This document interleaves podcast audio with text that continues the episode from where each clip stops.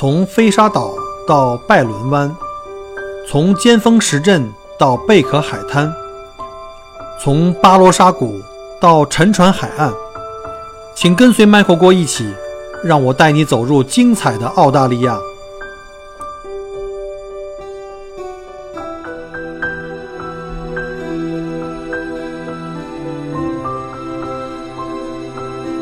各位亲爱的听友，大家好，欢迎再次收听麦克聊中。今天是二零一九年的三月十五号。那今天呢，我们再接着上一集哈，就是关于建房的那几个姿势，我们接着来讲后半部的内容。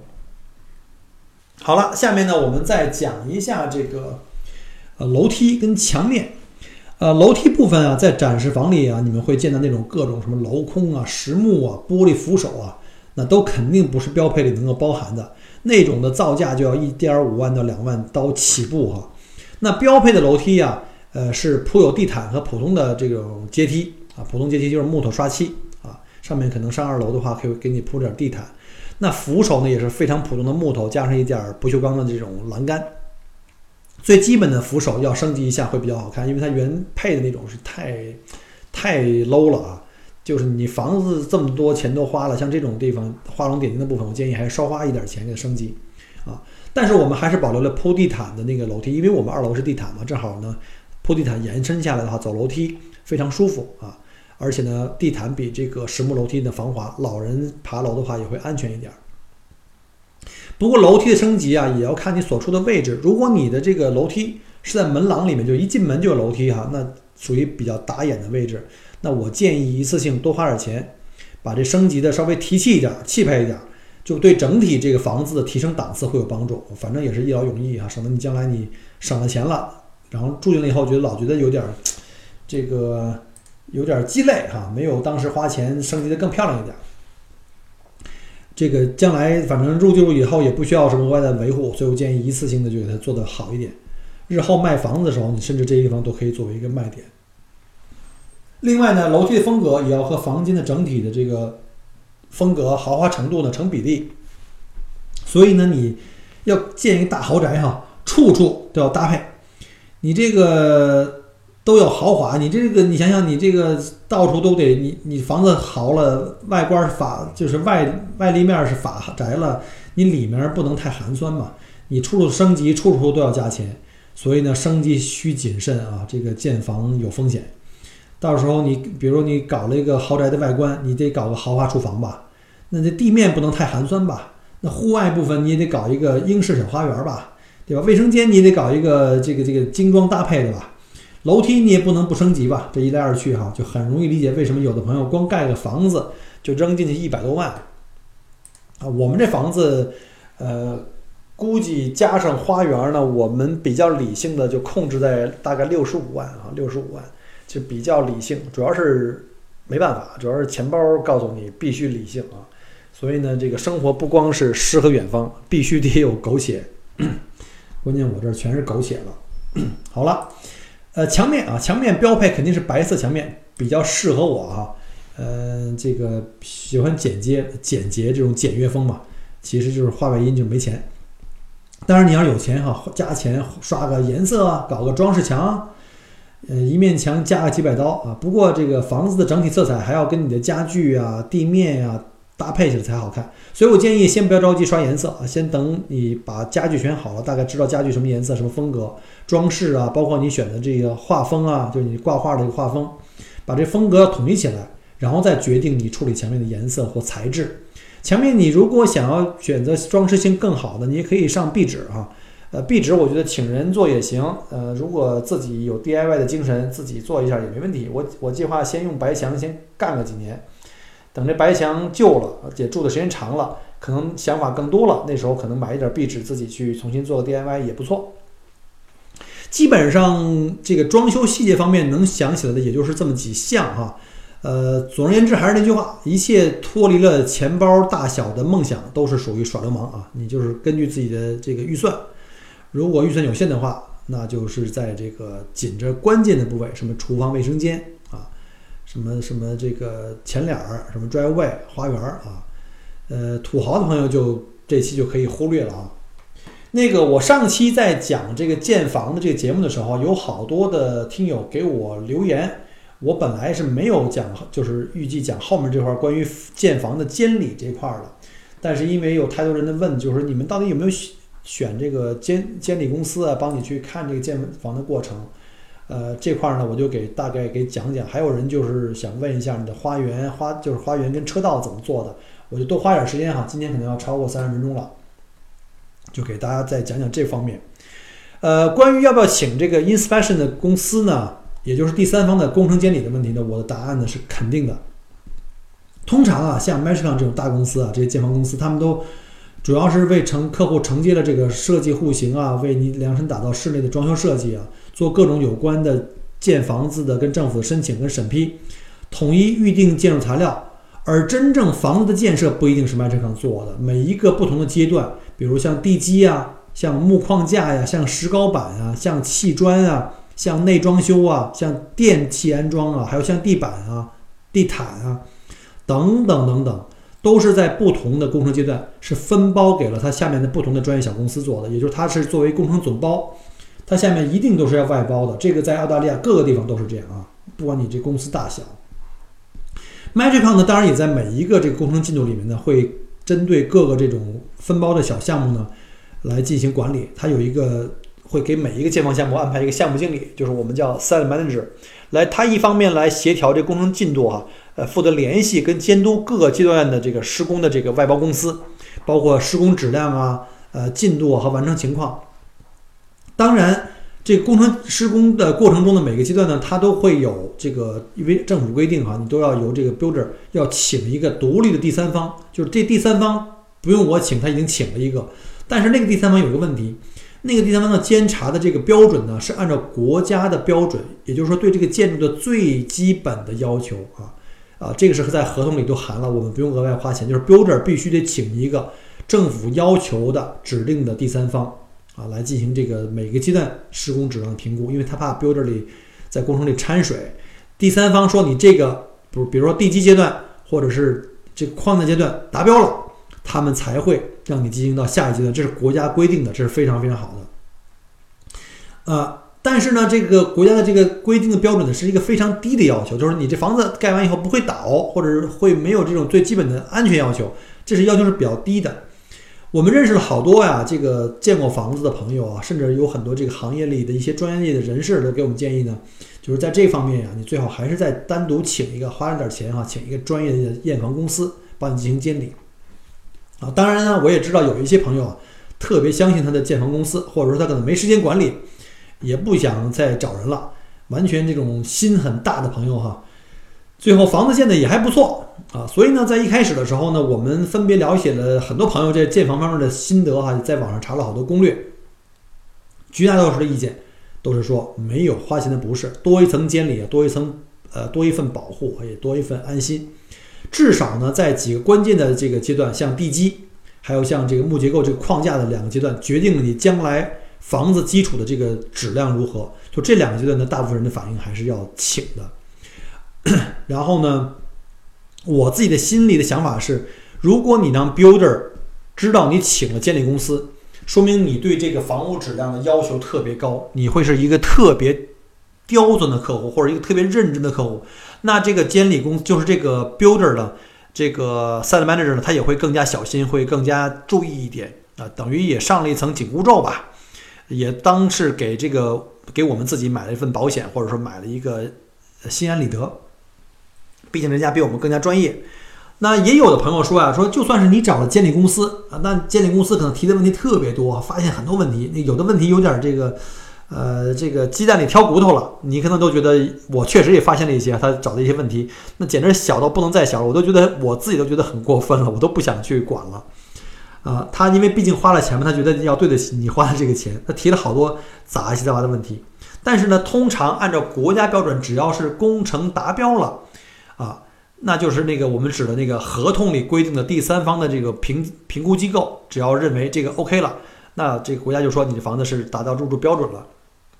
那你就得按照这个 builder 的这个付款的流程哈，在每一阶段就该付钱就得给钱，不能延误，啊。那如果是这样的话呢，那你的那些被提出来那些杂七杂八的，不影响这个安全，不影响这个呃整体这个这个质量的，可能就变成你的烦恼了。Builder 可能有权，或者说他们会给你提出各种的呃这个不同意的这种想法，就不给你不一定能全给你做啊。这这东西呢，就变成你的烦恼了，就看你你怎么想了。就有有的人说，那你我如果这种小的缺陷我不知道，可能更好一点哈。就是叫 out of sight, out of mind，就是反正我眼不见心不烦嘛。不过我这个作为一个天蝎座 B 型啊，我还是要追求极致的这个完美哈。为了我们的 Dream House，我决定至少要在地基和框架部分啊，要请这个 inspection 公司来做这个检查，这样才能比较安心，我睡觉才能踏实。呃，我们用的是别的朋友推荐的一家在这边当地口碑比较好的一家公司，叫 New Home Inspection。啊，这家公司还是很专业的，提供了从合同审核呀到建议，然后呢地基啊、框架以及防水阶段石膏板的封板以及完工验收等多阶段的服务。我本来是想指定这个地基跟框架，后来我又增加了这个验收啊，完工验收。呃，费用多少我当时没记住，好像一项五六百、六七百，差差不多吧。到时候你可以上网查一下。啊，如果有兴趣的话，可以稍后那个，呃，你们可以底下加微信问我，我可以把这个公司推荐给你们。给我们做服务的是他们的公司的一个专业的一个一个资深的一个 inspector 叫 Andrew，他在这个建筑行业从业三十多年啊，非常有经验啊，非常的专业，很细致。他前几次来我也去了，跟同事在做检查，他特别详细的去检查，真的花了很长时间去看，反正又爬高又钻低的，然后又跟我很详细的跟我解释这地方为什么他认为不行啊，我觉得这个钱花的还是物有所值了。专业人员可以帮你发现很多你自己注意不到的问题，并且提出很多专业的整改意见，而且呢，他们也很认真的通过法律的形式通提醒我们，他发现的很多问题呀，他说告诉你这个问题呢，你必须你有权利作为这个房东，你有权利要求这个 builder 去给你整改，如果他们不整改，你有权依据法律的某些条款不给他们付钱，啊，你是受到法律保护的。呃，我们的项目经理啊，显然在多个项目中啊都被这个安卓同志检查过，因为他俩认识啊，特别巧啊。我们这项目经理就是 Magicon 的这个这个这个经理和这个这个 New Home Inspection 的这个监理人，正好他们俩认识啊。他就很头疼说：“哎呀，这个安卓来了，我就特别紧张，因为他特别挑剔啊。呃，每次都安慰我没事儿啊，这小问题你放心。他发现的问题有时候都特别的这个呃挑剔，但是我都尽量帮你们呃改啊，逐一整改。”这个 Andrew 真的是细致到令人发指啊！呃，当然我也理解他们，想收了你的钱吧？如果你花了钱什么都没检查出来，你肯定让你房东觉得这个钱白花了，所以他们就特别特别挑剔的去整整改问题啊，包括打扫卫生的问题，哪个地方都没打扫干净，他都给你提出来。我们在整个过程中啊，最开始选择了地基啊、框架，还有上石膏板之前啊，这防水的问题，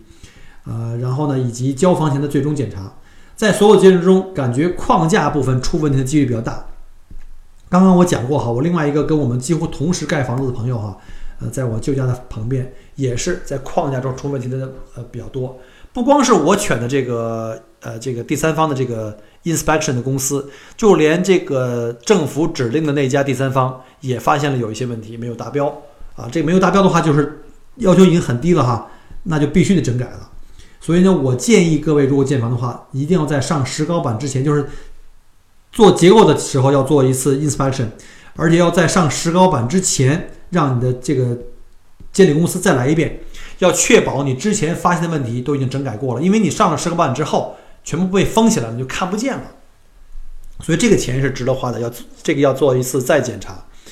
以确认所有的之前发现的问题都已经得得到解决。那总之呢，单独自己请 inspector，我觉得是非常有必要的啊。因为毕竟如呃隔行如隔山，这个专业的事情还是有专业的事情、专业的人士来做。我们看的话，说实话只能看到一个表面，看不到门道。而且你已经请了 inspection 的，明显的这个就是杀鸡给猴看，或者说这个呃敲山震虎吧。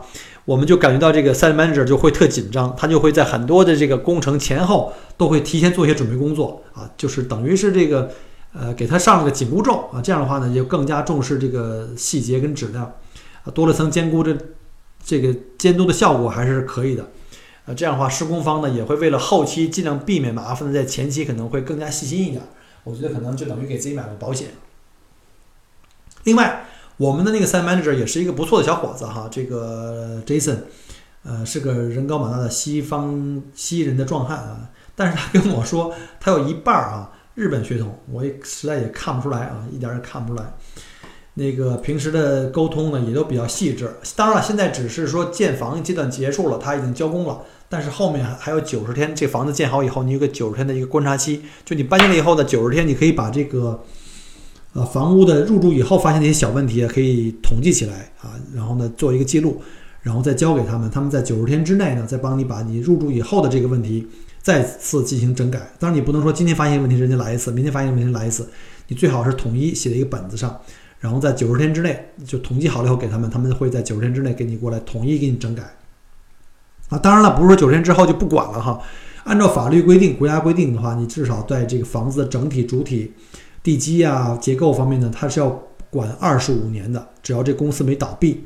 所以呢，一定要找一个这个大公司啊，这公司就是很很稳，别到时候盖完你房子，这公司太小了，公司倒闭了，有任何问题，将来你也找不到任何人了啊。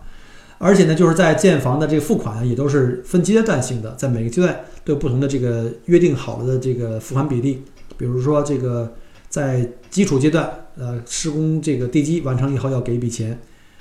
然后这个收款人家呢，肯定是一天都不会拖的。你只要完成工期，而且这个完成了这个呃质量的这种验收，就一定要马上给人付钱了。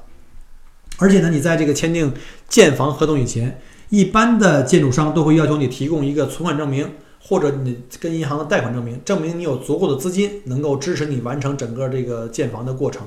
否则的话，人家不给你开工啊。否则人家不想发生这种房子盖好了你没钱了。嗯，所以呢，这个银子一定要充足哈，没钱的话，这个办什么事儿都不容易。好，最后呢，再补充一个一个就是买一送一了啊！除了建房之外呢，房子本身已经说完了，再讲一下这个花园跟车道。除了房子的部分啊，房子主体以外呢，在房子以外呢，我们分为这个花园啊和这个院子啊，这是也是一个一笔不小的开销，千万要留足够的钱啊，这个也需要提前做计划，呃，准备妥当。这个我们的建筑商啊 m a g i c o n 呢也有负责花园的这个部门，呃，帮你做车道啊，帮你做这个院子的水泥啊、铺砖，还有做这个 decking，就是我们这个这个木头的这个甲板，就是户外区，甚至还有植物。但是这花园的部分呢，他们的报价比较贵哈，所以我们就找了一个专门的这个施这个花园公司来帮我们施工，这样能便宜不少。啊，反正呢也是他们找人和我们找人区别，那他们就要多加一道钱，所以我想我自己管理了。所以呢，花园呢，我们这个 deck 呀、挡土墙啊，还有草坪呢，我们就选了这个当地的公司来单独帮我们施工。呃，车道跟水泥部分呢 m a t r i c o n 虽然也比外面贵，但是还是一个可接受的范围，它比别人贵的不太多。然后考虑到毕竟是大公司啊，他做的车道它要有质保的，它如果要是有质量问题，比如说你大车压上去把那水泥给压裂了，属于这个水泥的质量问题，那你找这大公司还好办，你要找小公司的话呢，就就很麻烦，这公司可能就分分钟没了。呃，像这个花园的话无所谓嘛，花园的话毕竟问题不大，挡土墙也比较简单，这个科技含量不高，啊，呃，所以呢，我们这个车道最后还是决定了用这个 Magicon，而这个 fence 我们这个就是围栏，还有这个前面的大门啊，铁艺的这个呃围围栏，还有的我们的花园呢，就是找了这个外面的公司来做。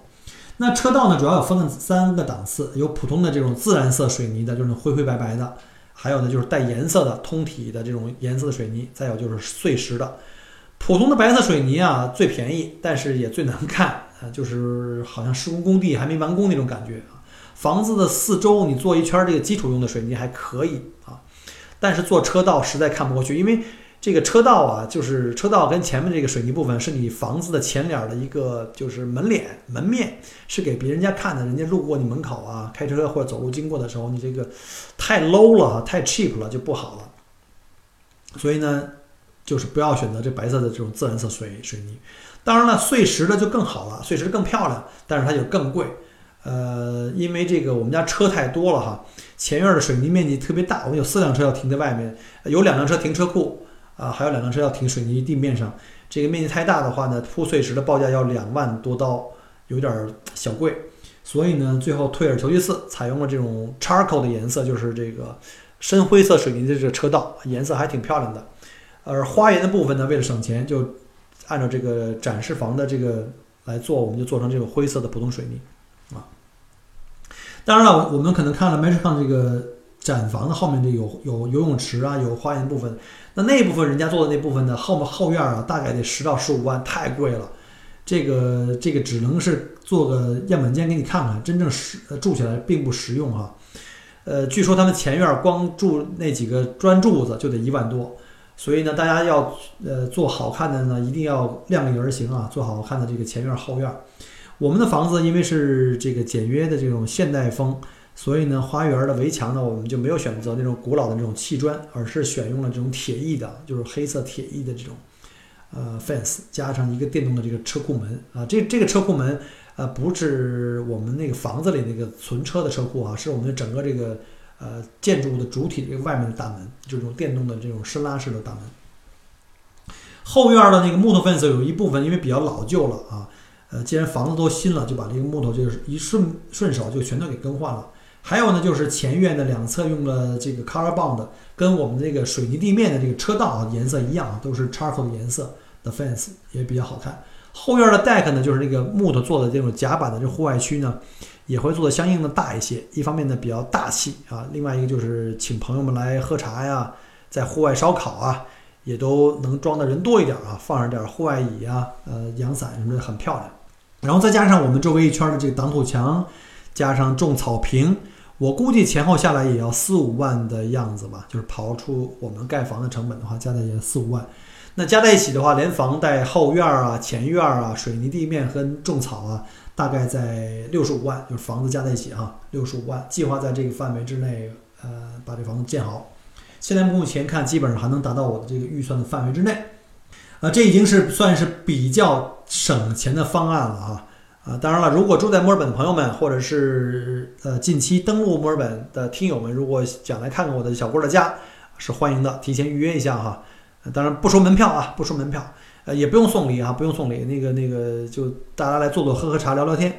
然后或者我定期搞几个这个听友聚会，可以在我们家里，大家可以如果想建房的话，可以借着机会来参观一下我这个陋室啊，陋室。可以根据自己的预算呢，愿意做大一点、做小一点呢，或者是做的豪华一点都可以啊。我这个可以给你免费做个样本了。啊，这个当然了，如果你说我想省点钱啊，前院我不做电动门和这个前面的 fence 也可以节省不少钱。很多其实当地老外的房子都没有前面的 fence，就是随便人从马路边就可以通过草地就直接走到你们家门口。但是呢，我还是喜欢有这个隐私啊，有一点距离感。呃，安全感，呃，而且还有一个就是我们家呢养狗，这个这个两条狗的教养又不太好，呃，经常瞎叫，冲着人家去去咬，所以我一般就是把这个 fence 关得紧一点，不要让这一开门这狗子冲到大街上去了，还是不太好，所以就花了点钱给做了。最后一项哈，就是关于窗帘儿，这个窗帘儿呢，可以完全在你验收房子准备入住之前再进行测量和安装，都是比较快的部分。呃，华人朋友们一般喜欢比较厚重的窗帘，然后再加纱帘，啊，这是比较传统的。但是我个人不是特别喜欢。一来这种厚重的窗帘比较 old fashion，就是老旧啊，比较传统；二来显得比较压抑，装上以后觉得这房间容易变暗变小。现在呢，比较流行的做法呢，就是房子朝正面啊，就是正面的这个大门处。临街面的这边窗户啊都用那种玻璃，里面都是用那种白色的仿木质的百叶窗啊，比较浪漫，有点地中海式的风格。呃，其他部位的窗户呢，一般选卷帘儿，就是遮阳帘儿。然后卷帘呢，卷起来以后几乎全是隐形的，房间呢就显得敞亮。呃，如果想要更加温柔温馨一点的话呢，我觉我建议选择这个卷帘儿啊，这种卷帘加上这种纱帘儿。纱帘的话呢，既这个透光又温馨。而且呢，卷帘的造价呢也比木布帘儿这种纯布艺帘儿啊和仿木质的这种百叶窗更经济。不过窗帘也算是房间里的比较重要的装饰了。我建议各位一定要把整体的风格跟色调搭配好啊，这样的话才才能统一。那窗帘部分就要因房而异了。这个如果大家有兴趣，可以也可以来参观一下，或者是如果墨尔本的朋友们，呃，看了我的房子喜欢我的窗帘的话，也我可以把我的这个窗帘的供应商呢推荐给你们。嗯，也不知道大家是爱听呢还是爱听呢。反正关于自己建房子，我能想起来的这些七零八碎，基本上都讲全了。呃，希望对想要在墨尔本这边或者在澳洲这边建房的朋友们呢，有一点点的帮助。讲了那么多，别的也不说了哈。这个这么辛苦，看在我这个口干舌燥这个这份儿上，大家能够啊给点个赞啊，或者留个言，呃，也算对我的一个支持啊。如果喜欢我的节目的话呢，可以加我的微信。好的，别的不说了啊，今天又是星期五，祝各位周末愉快，呃，我们下期再见，拜拜。很荣幸您的收听和关注，如果您喜欢我的节目。请您把它转发分享给您的朋友们，同时，也欢迎您线下跟我留言互动。除了喜马拉雅，也欢迎您加我的个人微信，并关注我的旅行服务公众号“墨尔本精品旅行”。我给大家准备了很多关于澳洲旅行的资讯和攻略，请您跟随我一道走入精彩的澳大利亚。